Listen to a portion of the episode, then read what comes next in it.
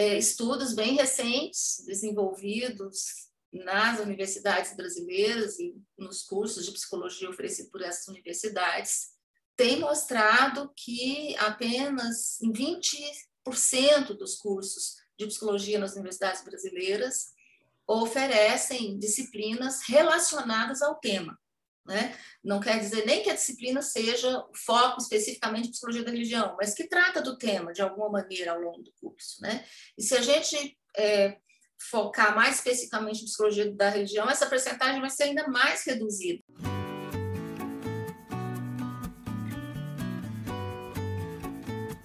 Seja bem-vindo, seja bem-vinda ao Instituto de Espiritualidade e Saúde.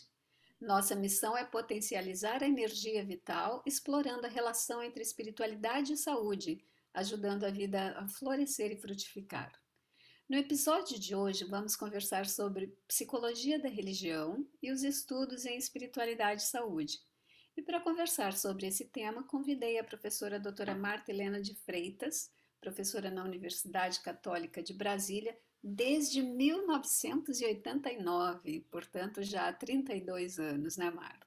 A professora Marta e eu nos conhecemos já há bastante tempo. Nos encontramos pela primeira vez em 2013, quando tornei membro ou membra do grupo de trabalho, a gente chama GT, em Psicologia e Religião da Associação Nacional de Pesquisa e Pós-Graduação em Psicologia, AMPEP.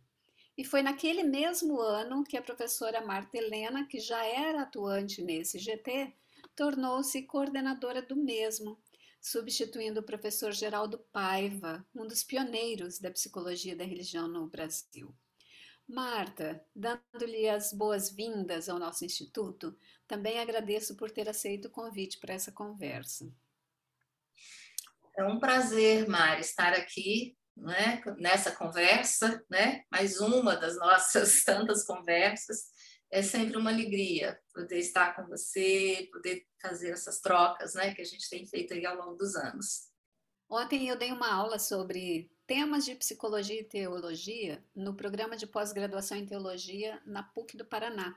E um dos textos que eu indiquei é, como base para essa aula foi um artigo que você publicou, fazendo uma diferenciação entre psicologia da religião, psicologia religiosa e psicologia e religião, né? mostrando essa associação.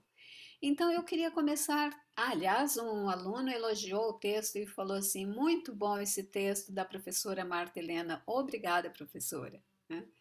Então eu queria começar já te perguntando, Marta, que, que é psicologia da religião? O que, que ela estuda? Então, é, esse, o próprio nome, né, psicologia da religião, psicologia religiosa ou psicologia e religião, né, é, tem sido problematizado aí ao longo do tempo, né? Mas esse termo psicologia da religião é um termo hoje, né, mundialmente empregado para se referir ao ao campo da psicologia que se dedicou a estudar a experiência religiosa, a crença religiosa, o comportamento religioso. Né? É, depois, esse termo também caminhou muito junto com outro termo, espiritualidade. Isso não, não é de agora, já caminhava junto desde o início. E agora tem toda uma discussão da distinção. Né? Mas, em geral, o termo psicologia da religião é empregado para se, se referir a esse aspecto que diz respeito à religiosidade ou às relações da subjetividade com a religião. Né? Não reduz todos os aspectos religiosos à psicologia, mas também não se confunde com a teologia. Né? Então, são os aspectos psicológicos relacionados ao religioso ou as decorrências psicológicas do religioso na subjetividade. Né? Então, acho que nós poderíamos traduzir dessa maneira hoje, né? considerando todo o cenário contemporâneo, todas as abordagens, né? É, a definição varia um pouquinho conforme as abordagens, os termos empregados, né? É, se varia um pouquinho conforme a subjetividade, conforme a, a, abordagem teórica. Então, alguma abordagem vai falar mais em subjetividade, outra vai falar em comportamento, né? enfim, mas isso é próprio da nossa área, né? Nós, nós já Ou estamos familiarizados com isso. Uhum. Ou então vão especificar o foco teórico, né? A abordagem teórica, sim, como por exemplo, sim. Psicologia cognitiva da religião, psicologia isso. cultural da religião. Isso, assim isso, isso, exatamente. Conforme, porque hoje a, a psicologia da religião tem crescido tanto, tem se expandido tanto, que nós já podemos falar, inclusive, em sub-áreas dentro da psicologia da religião, né? ou abordagens teóricas dentro da psicologia da religião. Então, você vai ter abordagens mais fenomenológica, mais existencialista, mais psicanalítica, não é? mais sociológica, enfim, né? e aí tem o cognitiva, então tem essa, essa diversidade aí dentro da área hoje. Interessante, né, Marta? Porque enquanto já temos várias outras áreas e estudos sobre isso, temos ainda muitos cursos de psicologia que não tem nenhuma disciplina em psicologia da religião, né? Isso é verdade, é verdade. É, estudos bem recentes, desenvolvidos nas universidades brasileiras e nos cursos de psicologia oferecidos por essas universidades, tem mostrado que apenas em 20% dos cursos de psicologia nas universidades brasileiras oferecem disciplinas relacionadas ao tema. Né? Não quer dizer nem que a disciplina seja foco especificamente de psicologia da religião, mas que trata do tema de alguma maneira ao longo do curso. Né? E se a gente é, focar mais especificamente em psicologia da religião, essa percentagem vai ser ainda mais reduzida. Né?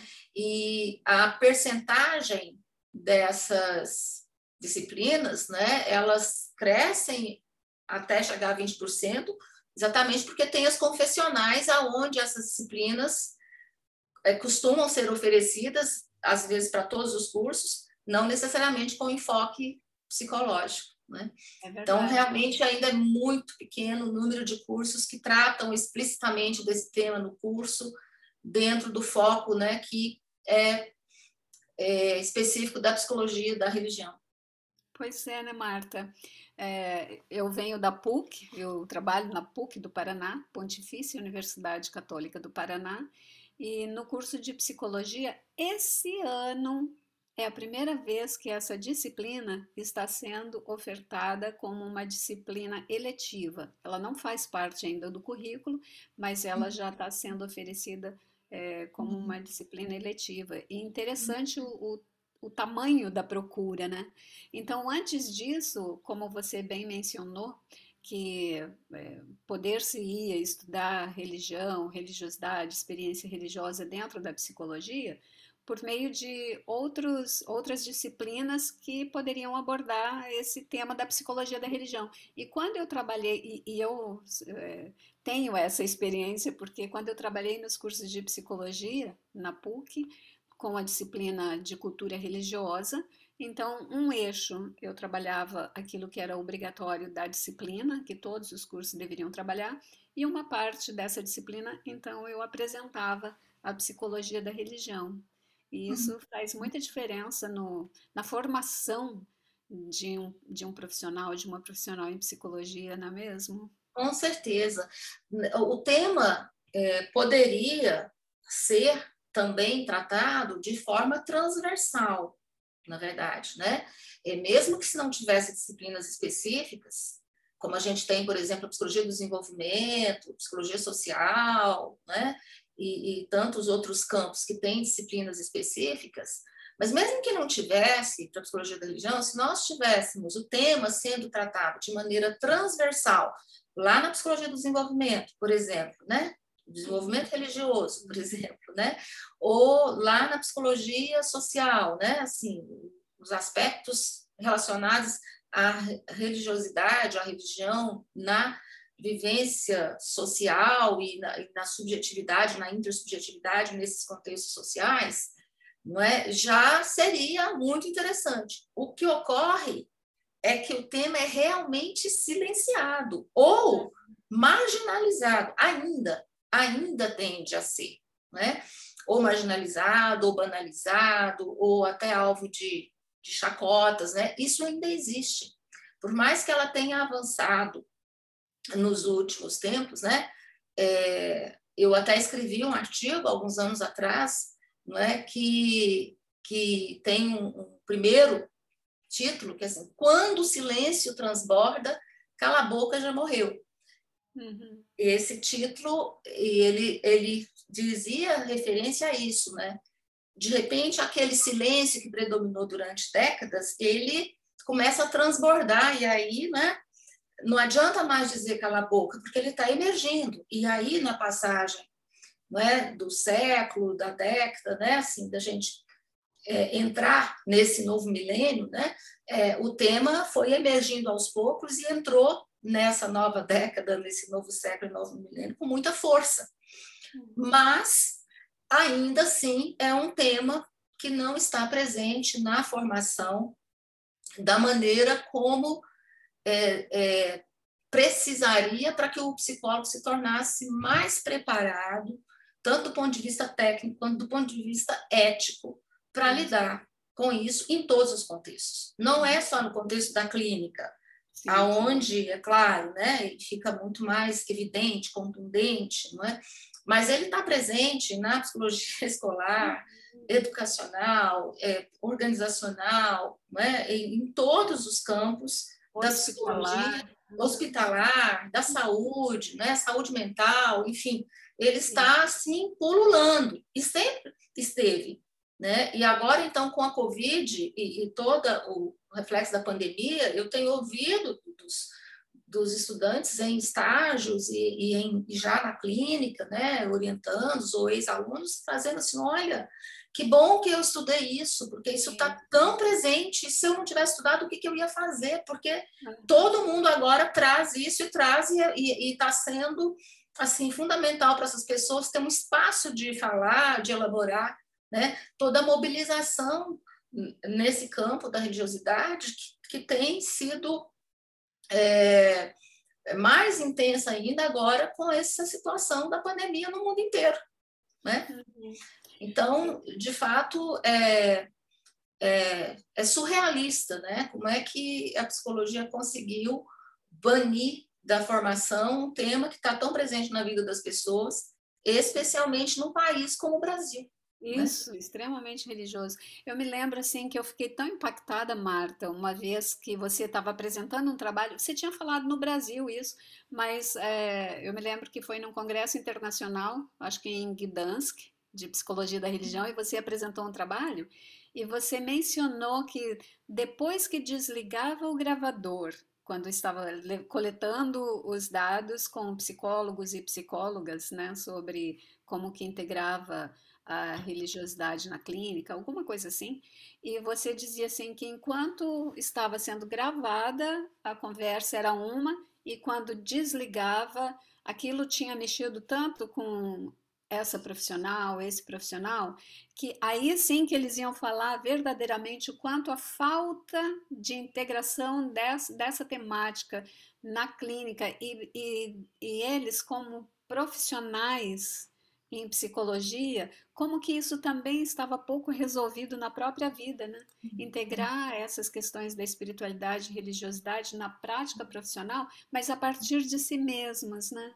Então, se você quiser falar um pouquinho sobre isso, acho que é interessante para quem está nos ouvindo, como é que foi essa, esse teu estudo sobre uhum. psicologia da religião entre profissionais é, da psicologia? Uhum. Então, Mari, eu me lembro, eu me lembro, né, desse congresso, foi sim em Gdansk, e nós estávamos lá no congresso da IAPR. Aliás, acho que foi o último presencial da IAPR, né? Foi. Uhum. E um dos meus orientandos na época, né, hoje já é doutor, né, mas na época ele estava finalizando, ele tinha participado dessa pesquisa também como doutorando e estava apresentando os seus resultados lá, que é o Emanuel ele apresentou os resultados das entrevistas com os capelães. Mas nós entrevistamos vários profissionais, inclusive os psicólogos, e entre os psicólogos isso aconteceu mesmo, de a pessoa ou antes de ligar o gravador ou depois que desligava o gravador, ela trazer elementos que durante a entrevista que estava sendo gravada, ela não trazer com aquela espontaneidade, né, com aquela fluência e às vezes até com aquela emoção. Mas realmente tem uma tendência de uma certa divisão interna por, por parte de muitos psicólogos, uhum. do contexto hospitalar, do contexto da saúde mental, né? Mas também foi muito frequente, às vezes, as pessoas se emocionarem tanto ao tratar do tema durante a entrevista e pela primeira vez ter uma escuta que não era para julgar né, a sua própria experiência subjetiva, ou então fazer essa dicotomia não é, da, da do tema, como se ele não fizesse parte também da vida das pessoas. Então, também teve muitas emoções, às vezes lágrimas, às vezes é, muito agradecimento no final, porque pela primeira vez pôde falar e, e entrar em contato com muita coisa que não, que não entrava, né, por, por estar ali uma espécie de que a gente chama em psicanálise de escotomização entre a vivência da pessoa em relação aos seus valores, né, ou a sua família, em relação à religiosidade ou à espiritualidade, e depois aquilo que a profissão, de certa forma, vestiu nela ou exigiu dela, né? Como se essa instância não fizesse parte nem dela como pessoa. Então, esse equívoco, a formação de alguma forma alimenta ou gera ou de alguma forma às vezes desenvolve no psicoterapeuta, não é? E depois o preço que se paga por isso é muito caro para a própria pessoa na sua subjetividade e o que é mais grave, né? Não sei se é mais grave, mas pelo menos é uma coisa que vai atingir muito mais pessoas, é ele levar isso para o contexto clínico, hospitalar ou da saúde mental, ele reproduz esse modelo de escotomização, né? Vou te mandar depois um, um, conto, né, que saiu publicado recentemente, relatando várias histórias, né, do contexto da saúde e que essas histórias elas só foram transformadas em ficção para a gente não identificar ninguém, mas aquilo ali foi trazido da experiência. E algumas dessas histórias mostram o quanto para o psicólogo esse assunto é realmente é, é um splitting, né? Não, não tem, como se não tivesse relação uma coisa com a outra. Uhum. E aí é uhum. muito sofrido para ele e ele reproduz isso lá nos contextos de atuação. E aí, quando tem a oportunidade de uma entrevista em profundidade, que é, a gente realiza com uma perspectiva fenomenológica, toda essa sintomatologia né, emerge, e às vezes emerge dessa maneira. Enquanto está na gravação, ele trata de um assunto do ponto de vista técnico, né, e, e não e não traz tanto a sua experiência. Desligou e ele começa a relatar uma porção de casos, né, ou situações pessoais que mesmo tendo sido perguntado na entrevista ele não quis. E muita gente ainda pergunta, né, ou então comenta, olha, né, tem o conselho, a gente sempre fica pé atrás com o conselho, né, etc, como se o conselho de psicologia estivesse ali com uma espécie de foice na mão para degolar, né, simbolicamente, aqueles que transgredisse é, a ponto de confundir o seu papel de psicólogo com o seu papel de pessoa religiosa, né? Como se o fato de se abrir para isso na psicoterapia ou a, tratar esse tema eh, no, no hospital ou, ou porque o paciente trouxe, ou porque ele perguntar como se faz parte também dos recursos que a pessoa busca numa situação de sofrimento ou de busca de sentido, quer que seja, mas ele é, achar que isso por si só já seria transgredir o conselho de ética ou o código de ética, né? É, na verdade, o conselho, com, com a sua proposição de fiscalizar a profissão e o código de ética de estabelecer né, limites para a atuação do psicólogo, e ele achar que só o fato de tratar ou de se abrir para o tema, de tratar ele com naturalidade, seria já uma transgressão. Então, é um grande equívoco que vem por problema na formação, não é? Dele começar a achar que ele tem que extirpar da própria personalidade a própria crença religiosa, ou a própria espiritualidade e tal, para ele poder ser um bom psicólogo e atender um código de ética. Agora, é uma contradição, porque o próprio código de ética da nossa área, ele tem lá nos seus princípios básicos, né, uma ancoragem profunda nos direitos humanos.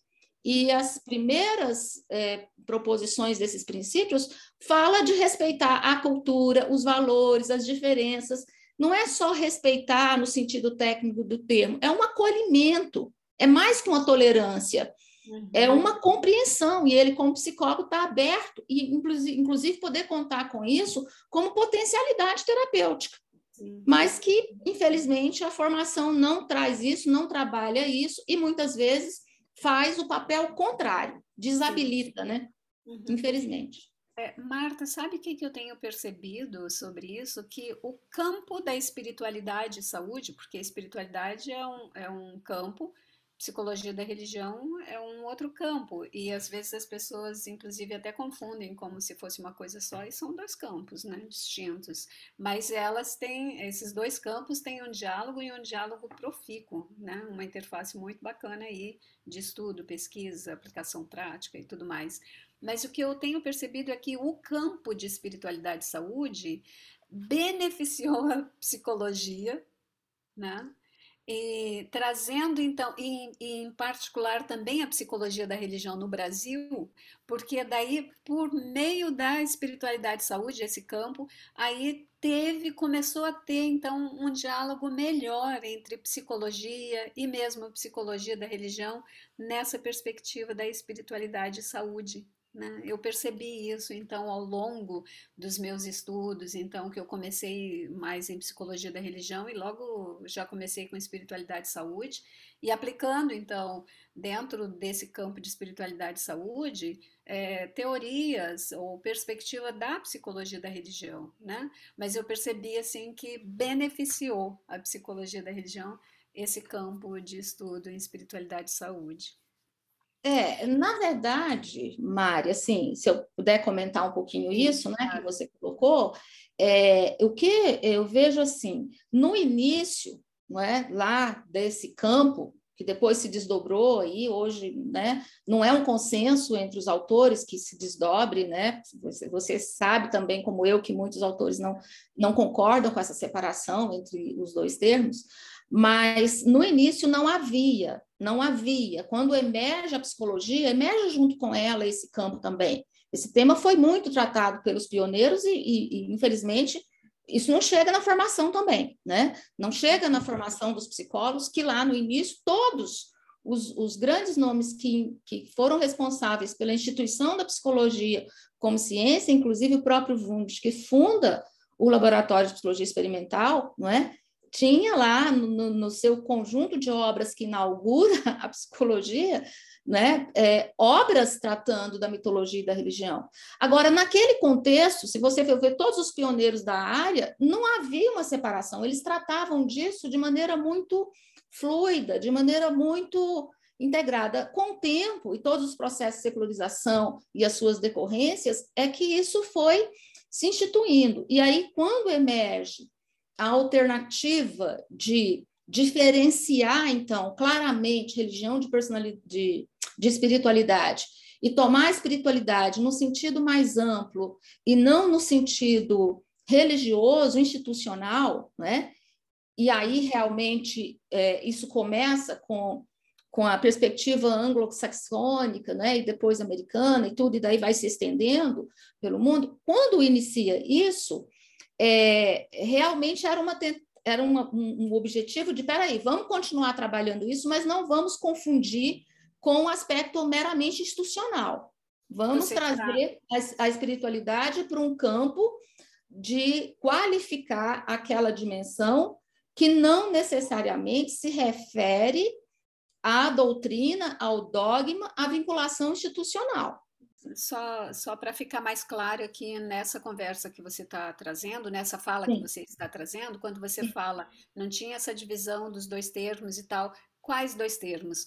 Você está se referindo aqui entre religião e espiritualidade. espiritualidade. Né? esses dois. Esses dois. E aí, no meio, a religiosidade, né? Que era um termo que, que eu estou dizendo no meio, porque hoje você tem aqueles que definem a espiritualidade como já é, trazendo para dentro do conceito a ligação com o transcendente, a crença em Deus ou no transcendente, como um aspecto fundamental da espiritualidade, mas não a vincula com a instituição. Aí religião acabou ficando mesmo, né, para se referir à instituição, ao dogma, à doutrina. E no meio você tem o termo religiosidade, que se refere à maneira como cada indivíduo vivencia essa relação com a crença em Deus ou com a instituição religiosa, né? Mas a polaridade ali que emerge, emerge entre religião de um lado e espiritualidade do outro. E aí você tem autores que colocam isso em oposição. Eu não estou entre esses autores, eu estou entre o grupo, tem vários grupos, né? Eu me situo no grupo que estabelece as conexões e as distinções, né? mas é, concebe que uma religião esvaziada de espiritualidade, eu acredito que o nome certo para isso não é religião. Né? Eu acho que aí tem que dar outro nome, porque a religião emerge na vida das pessoas em função da espiritualidade. Não é? E a espiritualidade ela tem várias formas de se realizar, né? Uma delas é a religião, é a religiosidade, é a crença no transcendente, mas não podemos também reduzir a espiritualidade só nesse aspecto de ligação com o transcendente. Não é? Uhum, então, eu acho que essa relação é importante. Então, de certa forma, a dicotomia, ela, ela não só, eu não vejo que ela tenha só beneficiado a psicologia da religião, eu vejo que ela criou uma depreciação também com relação à psicologia da religião, porque separou, criou uma dicotomia que eu não acho que é saudável para nenhum dos lados, né? Porque, por outro lado, o conceito de espiritualidade ele é muito abrangente. Sim. E por ele ser muito abrangente, é, a gente tem tido várias definições que, problem, que problematizam muito a pesquisa. Às vezes se torna uma definição muito tautológica, porque vai definir a psicologia da espiritualidade como tudo que é bem-estar, tudo que é saudável, tudo que traz saúde mental. E aí, como é que você vai diferenciar se você for fazer um estudo de, entre relação espiritualidade e saúde mental? Nesse ponto, eu concordo com Koenig, entendeu? Quando ele estabelece que muitas definições de espiritualidade criam um problema para pesquisa, porque é uma definição tautológica, né? Por outro lado, se é, define ela de maneira muito ampla, muito vaga, não tem como operacionalizar depois para desenvolver os estudos. Então, acho que não é um campo simples. Uhum. Então, de certa forma, trazer o tema da espiritualidade fez com que houvesse uma abertura maior de várias áreas para estudar essa temática que é, também diz respeito à religião quando se refere à espiritualidade é, voltada para o transcendente, para a busca no transcendente como resposta para as grandes questões de sentido existencial. Então, quando é, vem dessa maneira, ela abre o campo. Né? E aí ela beneficia a psicologia da religião.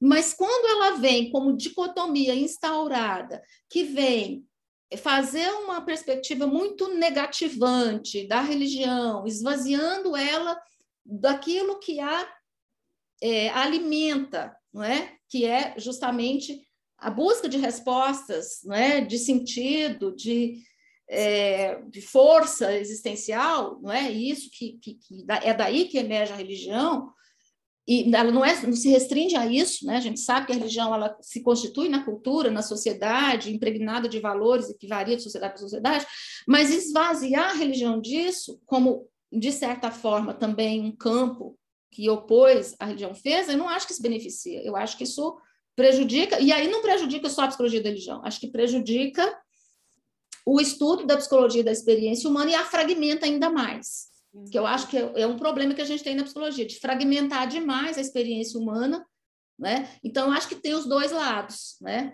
É, tem o lado que realmente ampliou, mas tem o lado também que marginalizou.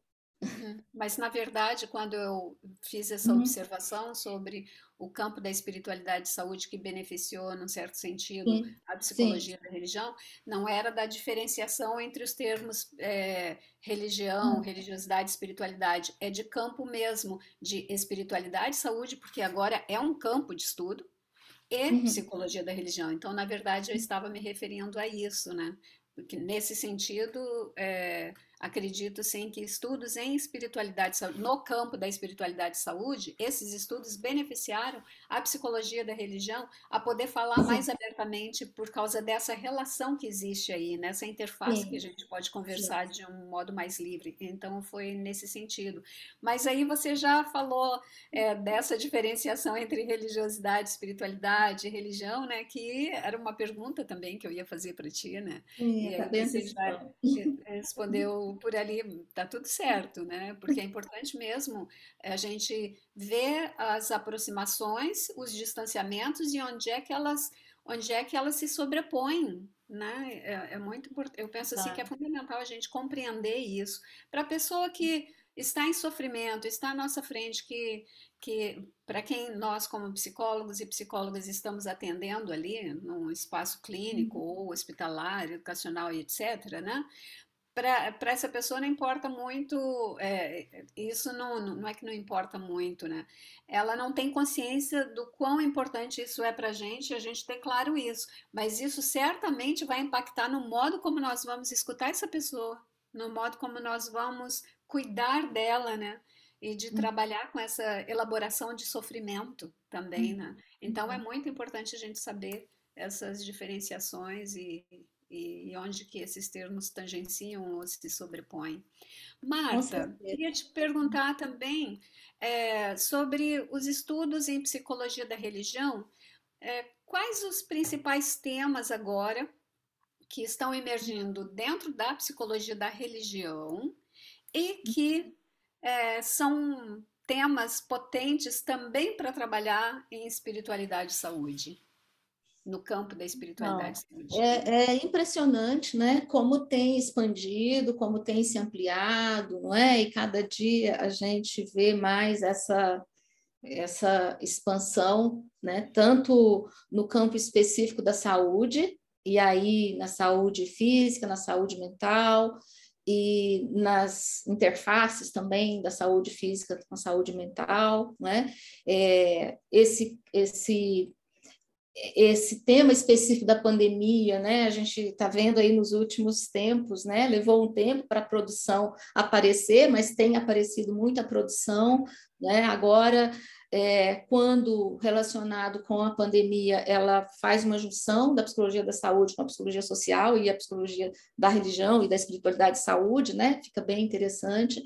É, muita essa expansão interdisciplinar, né? Então, eu penso que é, é, o tema, trazendo o tema da espiritualidade, ajudou a fazer muita interface da psicologia com a enfermagem, com a medicina. Nesse sentido, você tem razão, né? beneficiou, e teve uma aceitabilidade muito grande com o diálogo com a medicina, né? porque a medicina sempre, por ser uma área muito técnica e muito voltada para um, as uh, dimensões mais operacionáveis, né? Porque tem que ter um, uma, uma intervenção muito clara ali, muito bem definida, e aí é, todo esse campo conceitual cresceu muito, né? É um campo, é uma área hoje, né? O aspecto conceitual.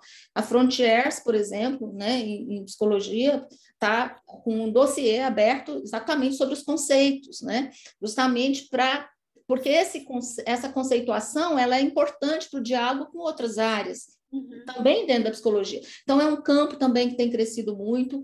É, o campo cultural, né, da cultura, da sociedade. Então, toda essa coisa envolvendo, por exemplo, o estudo da cosmologia indígena, né? é um campo que está emergindo aí com força também, não é? E, e, indígena não só no sentido dos índios, não é? mas também indígena no sentido mais abrangente de pensar no imigrante, né? de pensar nas diferenças entre as culturas, né, e a inserção das pessoas em culturas diferentes, né, com as suas cosmologias, com as suas religiosidades, o seu modo de viver a espiritualidade, né, então é um campo que está em muita expansão também. É, na área educacional, toda a questão, especificamente no nosso país, por exemplo, a questão do ensino religioso, né, é, a ganhar uma abordagem mais abrangente, não é? E desde o início se poder trabalhar isso não só pensando no ensino religioso tradicional, né, que era sempre voltado para uma perspectiva específica, ou então meramente apresentar as diferentes religiões, mas pensar nela de maneira mais ampla, nesse sentido, acho que o conceito de espiritualidade também ajudou, porque abriu, então é possível pensar em valores que decorrem né, dessa busca de sentido, isso também já sendo muito pensado na área educacional, nas organizações, né? Então, eu tenho encontrado colegas que estão levando a temática para as organizações. Então, eu acho que é um campo que tem se ampliado muito, né? E, nem, nem conseguiria trazer todo o campo.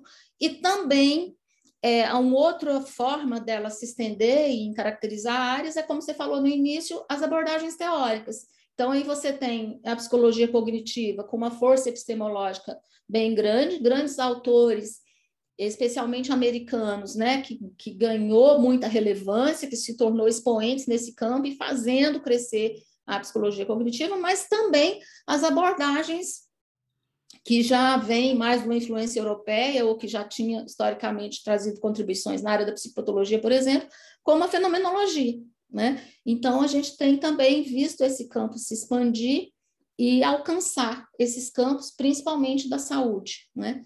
Enfim, a psicanálise, né? Assim, a psicanálise que sempre é, na visão freudiana é, esse campo foi visto com uma certa suspeita, por ter uma concepção muito iconoclasta, né, de destruir líderes, então não vai ver a religião assim com olhares otimistas, mas mesmo na psicanálise você vê a quantidade de, de contribuições que surgiram e têm surgido cada vez mais, é, não é propriamente revendo os princípios da psicanálise, mas revendo, às vezes, as questões do próprio Freud com, com o religioso ou com o espiritual, né? E fazendo ampliar esse campo da psicanálise também para esse campo, para essas áreas, né? Enfim, eu acho que tem a behaviorismo, né? Assim, a psicologia comportamental, né? Tenho visto também emergir ali é, é, é, pesquisadores ou, ou, ou, psicoterapeutas, né? Tratando dessa temática e dando contorno, né? Da própria abordagem, mas também fazendo ela expandir, né? Ou a, a, a relação a confluência que houve aí também entre o cognitivismo e o comportamental, né? E aí contribui muito para a operacionalização dos conceitos, né? Já que essa operacionalização é tão importante, é, tão central, né? Na perspectiva mais comportamental. Então eu vejo realmente um campo expandindo tanto do ponto de vista de subtemas, tópicos específicos e áreas, como de abordagens, né? Certo. Eu não disse autores aqui também, porque senão ficaria mais longo ainda, mas assim, grandes campos, né? Uhum. De nomes de autores. Uhum. Marta, é, eu sei que você também tem, é, além dos estudos em psicologia, psicologia da religião, né, você também tem trabalhado vários temas dentro dos campos de, dentro do campo de espiritualidade e saúde. Tem uhum. algum, é, alguma pesquisa? Gostaria que você dissesse alguma pesquisa hoje que você esteja desenvolvendo que esteja nessa interface ou é dentro do campo da espiritualidade e saúde, mas claro, utilizando referenciais da psicologia da religião. Você hum. tem um, é, em desenvolvimento uma pesquisa assim e poderia compartilhar sobre ela agora? Então, Mari, eu estou com algumas pesquisas em andamentos, né? E geralmente projetos guarda-chuvas, onde abrigam outros projetos menores, né? E tem já mais de uma década que eu venho trabalhando especificamente com os profissionais, né? É, comecei trabalhando com psicólogos e psiquiatras, depois abri o leque para diferentes profissionais da saúde, tanto no contexto da saúde mental quanto no contexto hospitalar. Então, é, tem entrevistas com diferentes profissionais de saúde, desde o médico, o, no contexto do hospital geral ou o, do contexto de saúde mental, como psiquiatra, o psicoterapeuta de consultório, mas também o que atua lá no hospital e o que atua nos CAPs, né? É, assistentes sociais, enfermeiros, né? e os capelães, que, na sua grande maioria, prestam serviços voluntários nos hospitais, não chegou ainda essa figura nos CAPs, né? Uhum. Mas é, em, em, outros países, sim, como em Portugal, né? Eu realizei pesquisas em Portugal também com todos esses profissionais e lá os, os hospitais psiquiátricos ou as instituições de saúde mental têm o capelão e muitas instituições religiosas fundam serviços de saúde mental ao imigrante, né? Aqui no Brasil a gente tem também algumas instituições de saúde mental de mantendedora religiosa, e aí tem a figura do capelão, né? Então, assim, abri o leque, e agora, mais recentemente, eu estou voltando o leque mais para os psicoterapeutas. Então, as, os últimos projetos de pesquisa, os que estão em andamento, os que eu estou iniciando agora, são com psicoterapeutas, né? É, é, de consultórios particulares, porque esse campo eu ainda não tinha é, tratado, e aí, quando eu proponho o projeto, eu uso o conceito de religiosidade, né? Por quê? Porque eu, no meu entendimento, você conhece os meus textos né, sobre conceito, eu estou fazendo um trabalho mais aprofundado sobre isso agora, mas é, eu penso como a espiritualidade ela é mais abrangente, ela pode alcançar esse sentido de vida, né, que é tá ali no âmago do conceito de espiritualidade, de diferentes formas, via a, a natureza, por exemplo, o contato com a natureza direto, via a filosofia, via a ciência e via o, o religioso, né, a crença no transcendente, o sagrado, enfim. E a religiosidade ela é mais específica, ela é a forma de busca de sentido que busca o transcendente. E aí é esse o meu, esse é o meu campo. É aí que eu defino o meu campo mesmo. Meu campo é psicologia da religiosidade, né? Ou é a experiência da religiosidade com a saúde, na relação com a saúde. Ou seja, é a espiritualidade sim, mas uma forma específica de espiritualidade, que é essa com a saúde. Eu me interesso pela outra da arte, você sabe disso, né? A via de busca de sentido que se realiza na arte, ela me é caríssima mas ainda não elegi isso como foco de pesquisa, né? mais como meu trabalho mesmo como poeta. Mas, como pesquisador, eu defino esse campo. Agora, ao mesmo tempo que eu faço isso, como eu estou vendo a experiência do outro, do psicoterapeuta, agora o projeto que eu estou vendo é, é relacionado com como é que a oração aparece né, na clínica, o sentido né, que o terapeuta dá, ou também a questão da pandemia, né, como é que a pandemia traz elementos de religiosidade para a clínica e como é que o psicoterapeuta lida. Então, são os projetos mais recentes que eu estou iniciando agora. Mas eu sempre é, me abro para a vivência do profissional. Então, se ele traz a vivência dele caracterizada como espiritualidade, e é esse o conceito que ele usa, a expressão que ele é, traz no, no, nas suas narrativas, é isso que eu vou ouvir dele, entendeu? Eu não vou chegar para ele e impor o meu conceito de religiosidade, ou de religião, ou de espiritualidade. Vou me abrir para o dele, é isso que eu vou trabalhar. Né? Mas na hora que eu proponho o projeto, eu trabalho os três conceitos, as relações entre eles, explicito, olha, nesse campo aqui da religiosidade, que é a convergência do que vem da, do campo mais é, originário da espiritualidade, que é da busca de sentido, e esse campo da busca de resposta, é aqui que eu me localizo, né? Então, é isso que eu tenho trabalhado hoje, né? É, e aí eu me encontro com a espiritualidade de saúde, aí eu me encontro com ela, né? Sim. Integralmente, porque aí isso emerge, não é? E, e muitos, eu tenho muitos relatos de profissionais que dizem assim, quando eu uso o termo religiosidade, eles olha, eu até costumo dizer que eu sou uma pessoa espiritual, mas não religiosa, né? E aí ele vai trazer toda a noção de espiritual. E a maioria deles traz para o conceito de espiritualidade a ligação com o transcendente, entendeu? Então, aí é isso que eu escuto, é isso que eu trabalho, é isso que eu vou considerar, e nos resultados eu trago isso, né? Então, me encontro muito com ela o tempo todo. É, é ali, eu não acho que eu não acho que eu estou a parte disso, eu estou dentro disso também. Né? Bem integrado, na verdade. É, isso. Uhum. Marta, no Brasil, a gente sabe que a psicologia da religião ainda está buscando se estabelecer como disciplina, né? Então, a uhum. gente conversou aqui que nessa interface, ou nessa integração mesmo entre psicologia da religião e estudos em espiritualidade e saúde, tem está é, muito frutífero essa interface, esse campo, né?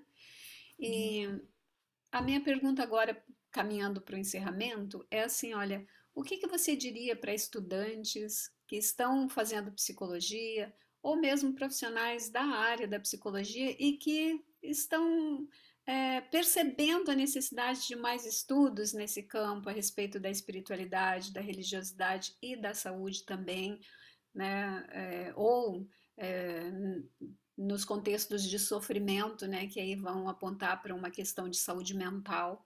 É, quais recomendações que você daria? É, quais dicas ou conselhos? O que, que você gostaria de deixar para essas pessoas interessadas nesse campo e que não sabem nem por onde começar? Comece relendo o código de ética e vendo tudo que está ali como bases desse código de ética. Esse código de ética eu trabalhei nele lá há muitos anos, né? Tenho um apreço por ele. E depois, quando eu vejo as pessoas olhando o código de ética só naquele artigo que trata que o psicólogo não deve usar ali né, o seu trabalho para fazer proselitismo de qualquer ordem, político, religioso, né, ou sexismo, etc., né? E aí ele fica com aquilo, e aí isso vira um tabu. Então, Comece relendo, releia as bases do código. Comece ali no início, o básico. Você vai ver que o que está sendo proposto ali é essa abertura a todas as experiências, aos valores, aquilo que é constituinte da pessoa na sua cultura, na sua realidade existencial, na sua história. É isso que está lá no Código de Ética, isso é fundamental. Esse artigo que fala especificamente da religião, ele não está falando só da religião, ele está falando de você não usar a sua profissão para impor qualquer que seja a ideologia, inclusive as ligadas à religião. Então, aquilo não é um, um, um interdito para que o tema seja estudado, abordado, compreendido e escutado e mesmo trabalhado ali, em qualquer contexto que você atue. Então, primeiro isso. Segundo, Vá procurar e você vai descobrir uma quantidade gigantesca de material muito rico e em consonância com aquela abordagem que você abraça, porque existe. Né? E não é porque você é behaviorista ou psicanalista que não tem material que vai te ajudar a compreender isso. Tem. Porque ser psicanalista não significa necessariamente ser avesso, achar que esse tema, se aparecer na clínica, você vai mandar para ela dizer que isso tem que ser em outro lugar e não ali. Ou então que é, ela devia estar falando dela mesma e não de religião. Esse tipo de resposta é de uma pobreza existencial, técnica, cognitiva, teórica, inominável. Isso não significa ser psicanalista, isso não significa ser behaviorista, isso significa que você não conhece o campo, não, não quer se abrir para o outro, aquilo que está lá no código de ética. Releia, então, os princípios básicos lá do código de ética. Né? Então, assim, e outra, seja você mesmo, se permita ser você. Não vai impor as suas próprias concepções aos outros, mas você, como pessoa, se permita ser você. Porque senão, da onde você vai atuar como psicólogo? Porque qualquer área que vai atuar como psicólogo vai precisar do conhecimento técnico, mas vai precisar de algo que vem ali, né, da pessoa existencialmente autêntica consigo mesma, senão como é que ela vai ajudar o outro a ser autêntico? Então, assim, desmistifique essa ideia de que esse tema é tabu, seja a psicologia da religião, seja a psicologia da espiritualidade, seja a espiritualidade de saúde, seja a psicologia da religiosidade, desmistifique. Tem um monte de mitos aí, vá procurar um caminho e vai encontrar.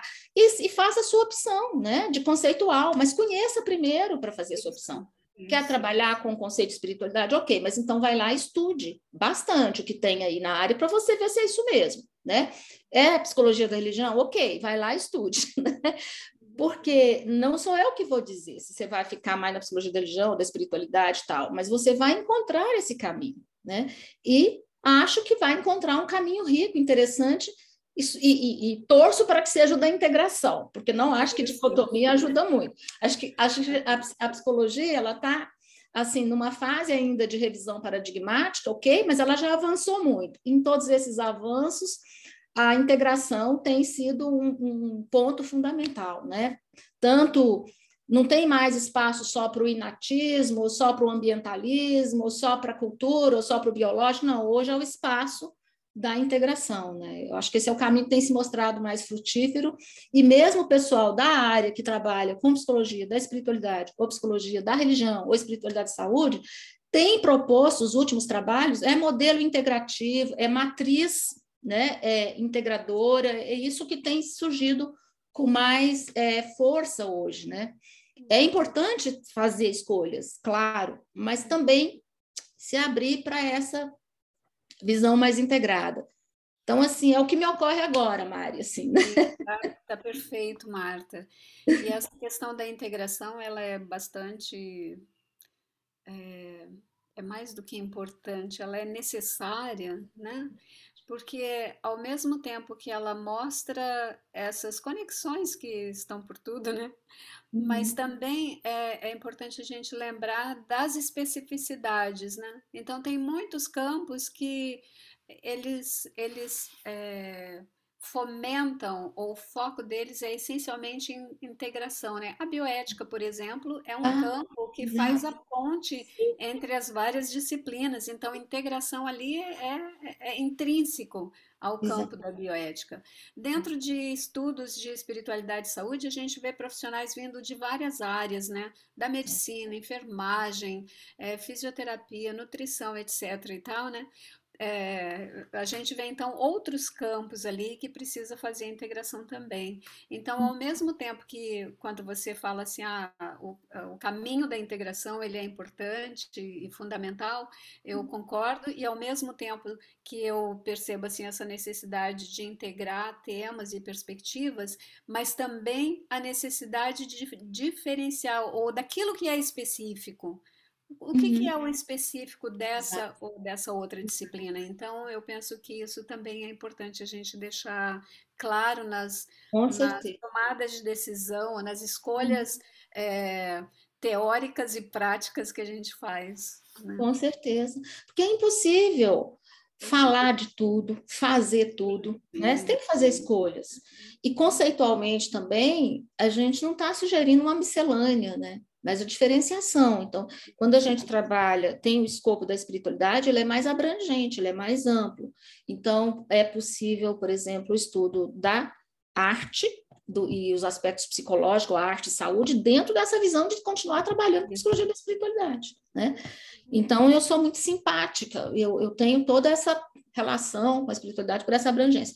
Agora, ao mesmo tempo, na hora de você fazer um projeto de pesquisa, né, ou de você fazer um projeto de mestrado ou doutorado, ou mesmo de iniciação científica, você vai ter que ter um escopo, você vai ter que fazer uma escolha, né? E aí tem que delimitar essa escolha, tem que deixar claro, né? Porque não é possível falar de tudo, né? Isso. Mas isso não quer dizer que aquele que você escolheu é a verdade ou é tudo. Não, aquilo é uma partezinha do todo, vai contribuir com o todo, né? Eu digo isso porque na psicologia, infelizmente, historicamente, as abordagens ou as áreas se acham umas melhores que as outras, e esse paradigma está sendo superado, felizmente, precisa cada vez mais ser superado para a gente trazer uma contribuição efetiva de verdade, né? E não só dentro da psicologia, acho que isso para todas as áreas, né? E sabermos dialogar com todas as áreas, a filosofia, a bioética, a medicina, né?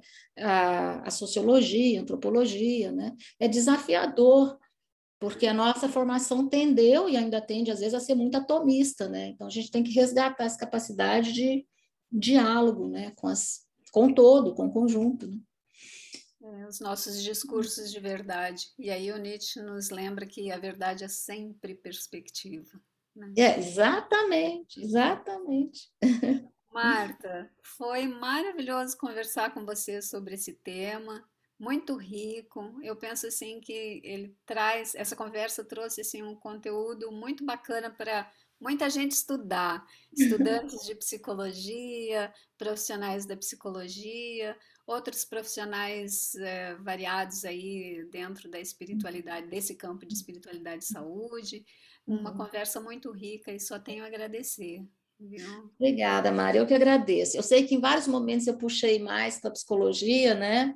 É, eu sei, eu tenho consciência disso, vai ver o código de ética e tal. Não vale só para a psicologia, vale para os outros também. Isso. Mas eu acho que talvez na psicologia a gente precise é, desse, desse foco talvez mais acentuado por perceber que é ali aonde a gente ainda encontra talvez mais resistência, sabe? Eu não posso generalizar isso, mas, mas dentro de todos esses profissionais que eu estudei, eu vi da psicologia e da assistência social, aonde eu vi mais resistência no nosso país foi ainda na psicologia e na assistência social, sabe? Então, acho que é talvez aonde precisa abrir mais os horizontes. É, isso já é matéria para uma outra conversa, né? claro. né? Já daria para manga. Com certeza. Então, para por Querida. aqui.